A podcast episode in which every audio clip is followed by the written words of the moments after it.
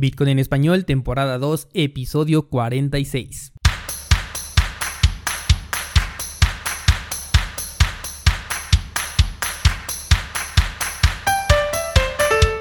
Bienvenido, esto es Bitcoin en español, el podcast en donde hablamos de criptomonedas, tecnología, cadenas de bloques y por supuesto Bitcoin. Esta semana Donald Trump hace su primera declaración en contra de Bitcoin y Libra, mientras que el presidente de la Reserva Federal de Estados Unidos acepta que Bitcoin está jugando un rol como reserva de valor. ¿Qué tal, eh? Pero antes de comenzar, recuerda que en lotterybitcoin.com diagonal cursos vas a encontrar clases gratuitas de trading básico con criptomonedas enfocado para personas que nunca han tenido contacto con ningún mercado financiero. También vas a encontrar un curso de configuración de dispositivos Trezor, la mejor manera de hacer holding con más de mil criptomonedas soportadas. Lotterybitcoin.com diagonal contacto para que me expreses cualquier duda, aclaración, comentario al respecto sobre todo el contenido que hago para ti. Estoy Bitcoin en español y comenzamos. Lunes 15 de julio del 2019, nuestra querida criptomoneda tuvo una semana muy interesante, mientras que el precio se mantiene oscilando entre los 10 mil y 13 mil dólares más o menos, sin mostrar señales claras del próximo movimiento que hará, ya sea a la alza o a la baja, en el gobierno. El presidente Donald Trump de los Estados Unidos ha mencionado por primera vez y a través de su cuenta de Twitter, como suele él expresarse, su posición con respecto a lo que es Libra y Bitcoin.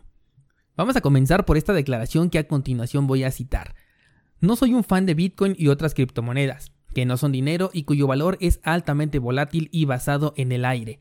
Los criptoactivos no regulados pueden facilitar el comportamiento ilegal, incluido el tráfico de drogas y otras actividades ilegales. Bueno, ¿qué nos dice esta declaración al respecto? Yo no sé si realmente este señor no tenga idea de cómo funciona Bitcoin y de cuál ha sido el canal más longevo y existente para la compra y venta de drogas tanto dentro de su territorio como en general en el mundo entero, o simplemente sea la respuesta que un presidente debería de dar. Sin embargo, sí me parece una respuesta altamente genérica, una respuesta que hemos escuchado en noticieros, de la voz de economistas que cuando se les pregunta no ofrecen una respuesta seria, concreta y bien enfocada sobre lo que es justamente una criptomoneda o sobre lo que es Bitcoin, por un lado vamos a recordar que la cadena de bloques no es otra cosa más que un registro contable, que si bien ofrece un nivel de anonimato, por supuesto que no le llega ni a los talones al nivel que tiene el dinero en efectivo, y esto va a incluir al dólar. O sea, si ahorita sacas un billete de tu cartera, es simplemente imposible darle una rastreabilidad a ese dinero en efectivo sin tener contacto directo con las últimas personas por las que ese billete ha pasado. Y eso solo tal vez podrías llegar a dos o tres personas atrás, y eso ya por lo mucho. A diferencia de Bitcoin en donde todo movimiento queda registrado y gracias a actores altamente peligrosos en cuanto a privacidad se refiere, y voy a repetir esto, actores altamente peligrosos en cuanto a privacidad se refiere como lo es Coinbase, la rastreabilidad se vuelve menos anónima. Y bueno, si nos vamos al terreno de las drogas, por favor, el método más conocido para la compraventa de drogas y cualquier cosa ilegal siempre ha sido el dinero en efectivo, y hasta el momento ese no es considerado ilegal, ¿verdad? Aunque por lo que estoy viendo no estamos muy lejos de que eso cambie según puedo apreciar en el panorama económico actual. Ahora bien, decir que la base de Bitcoin está en el aire sí es una completa aberración, que insisto, no sé si una persona de la talla de Donald Trump realmente no sepa lo que es Bitcoin, simplemente no le interese o solamente está respondiendo lo que el presidente de la nación más poderosa del mundo debería de responder con la finalidad de no hacerle un harakiri a su propia moneda, y más en los delicados tiempos que corren en estos momentos previos a la crisis económica internacional. Bueno, por un lado el valor de Bitcoin desde que comenzó a tenerlo ha estado respaldado por la ley de la oferta y la demanda, ley que gobierna cualquier mercado financiero incluyendo por supuesto a Wall Street, compañía con la que nadie tiene problemas curiosamente. Todo esto sin contar el verdadero aporte que trae consigo la mera existencia de Bitcoin y que realmente es lo que respalda a la moneda que dista muchísimo de ser solo aire como lo dice Donald Trump. Pero déjame te cuento mi punto favorito. Trump ha clasificado a Bitcoin como algo que no es dinero y que está basado en el aire. Yo me pregunto, ¿qué es el dinero? Bueno, por definición el dinero es todo activo o bien que pueda ser utilizado con la finalidad de intercambiar valor al utilizarse como medio de pago. Eso nos dice la Wikipedia. De buenas a primeras, Bitcoin ya entra en ese rubro sin ningún problema, ya que como sabes cualquier persona puede aceptar Bitcoin en su negocio o bien a cambio de cualquier servicio. Por otro lado, recordemos que el dólar y cualquier moneda nacional se imprime a contentillo, sin siquiera tener ningún respaldo, y cada impresión representa una deuda. Yo me pregunto, ¿es ese el dinero que quieren que manejemos? ¿Ese es el dinero al que Donald Trump se refiere? ¿A un instrumento de deuda condenado a la devaluación por naturaleza? Ahora vamos con la base. El aire, dice Donald Trump con respecto al Bitcoin, el cual lo que realmente hace es adoptar el valor que la mayoría de las personas aceptan como válida, algo así como si tuviéramos una democracia económica. A diferencia del dólar que justamente en el episodio pasado habíamos analizado, vimos cómo un simple berrinche que beneficie a los intereses internos del país puede autodevaluar una moneda, como pasó en Venezuela con el Bolívar soberano, en China como respuesta a la guerra comercial y como el mismísimo Donald Trump declaró que el dólar debería hacer para hacer frente a sus enemigos comerciales. Nuevamente vámonos a las preguntas.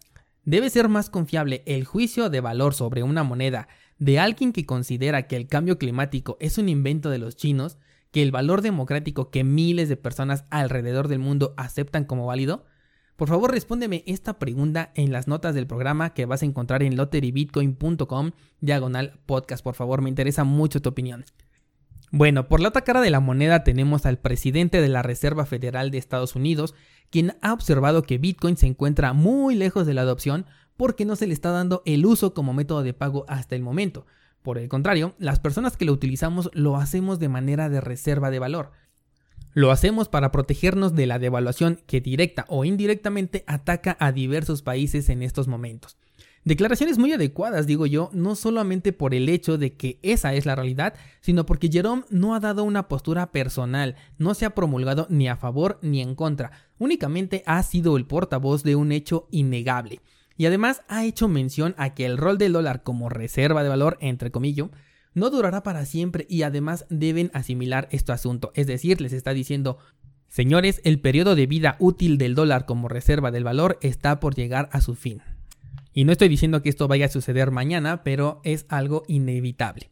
Por último, vámonos con Libra, quien no salió bien librada de las declaraciones del presidente americano. Primeramente la consideró como una moneda de poca posición o fiabilidad. Por favor, es una empresa a la que ya la mayoría de las personas le dimos todo sobre nosotros, horarios, gustos, hobbies, relaciones, lugares en los que hemos estado, nombre, dirección, teléfono, entre muchas otras cosas. ¿Qué más da si le das ahora tu número de cuenta? El cual, por cierto, puede hacer que incluso ya se lo hayas dado, porque la publicidad en Facebook se paga y se paga con tarjeta de crédito. Las compras en videojuegos que corren en Facebook también se pagan y también se pagan por estos mismos métodos, así que la confiabilidad ya la tiene y la posición, bueno, puedes estar seguro que va a tener un mayor alcance que el mismísimo dólar. Y más aún si tomamos en cuenta que ya hay muchos países que están buscando la desdolarización. También dijo, Facebook y las empresas que se aliaron para el proyecto Libra pareciere que quieren crear su propia institución bancaria. Señor, no parece, la están creando. Y sería la primera institución bancaria casi internacional que puede existir. Y digo la primera no solo como frase, sino como el primer intento por eliminar a la banca tradicional de muchos intentos que se vendrán en cascada en los próximos años. Según el mandatario, si estas son sus verdaderas intenciones, tendrían que regular su funcionamiento como cualquier otra institución bancaria. Así que de ser reelecto en las próximas elecciones, parece que Libra no lo va a tener tan fácil, a menos que un Mark Zuckerberg salvaje aparezca en una jugada para algunos inesperadas y se postule para el cargo de mandatario de los Estados Unidos. Un rumor que déjame te cuento que está sonando a la mejor estrategia de adopción que podría tener Libra, no solo en Estados Unidos, sino hasta donde la red social tenga alcance. ¿Qué te parece? Mark Zuckerberg como presidente de los Estados Unidos. Nada confirmado todavía, todo está absolutamente en rumores. Pero tú qué opinarías de este personaje? ¿Te gustaría que él gobernara en los Estados Unidos? ¿Crees que le podría ganar la reelección a lo que es Donald Trump? Déjamelo también en los comentarios de las notas del programa en lotterybitcoin.com diagonal podcast. Este fue el tema de esta semana, espero que lo hayas disfrutado, que te haya informado, házmelo saber cualquier cosa a través de lotterybitcoin.com diagonal contacto. Sígueme en el canal Daniel Vargas allí en YouTube, también comparto mucha más información al respecto de las criptomonedas. Y no olvides que dentro de la página que ya te he mencionado en diversas ocasiones, tenemos cursos, tenemos un blog, tenemos un exchange completamente anónimo, así que pasa y chécalo. Yo soy Dani Vargas y nos escuchamos la próxima semana. Gracias y hasta luego.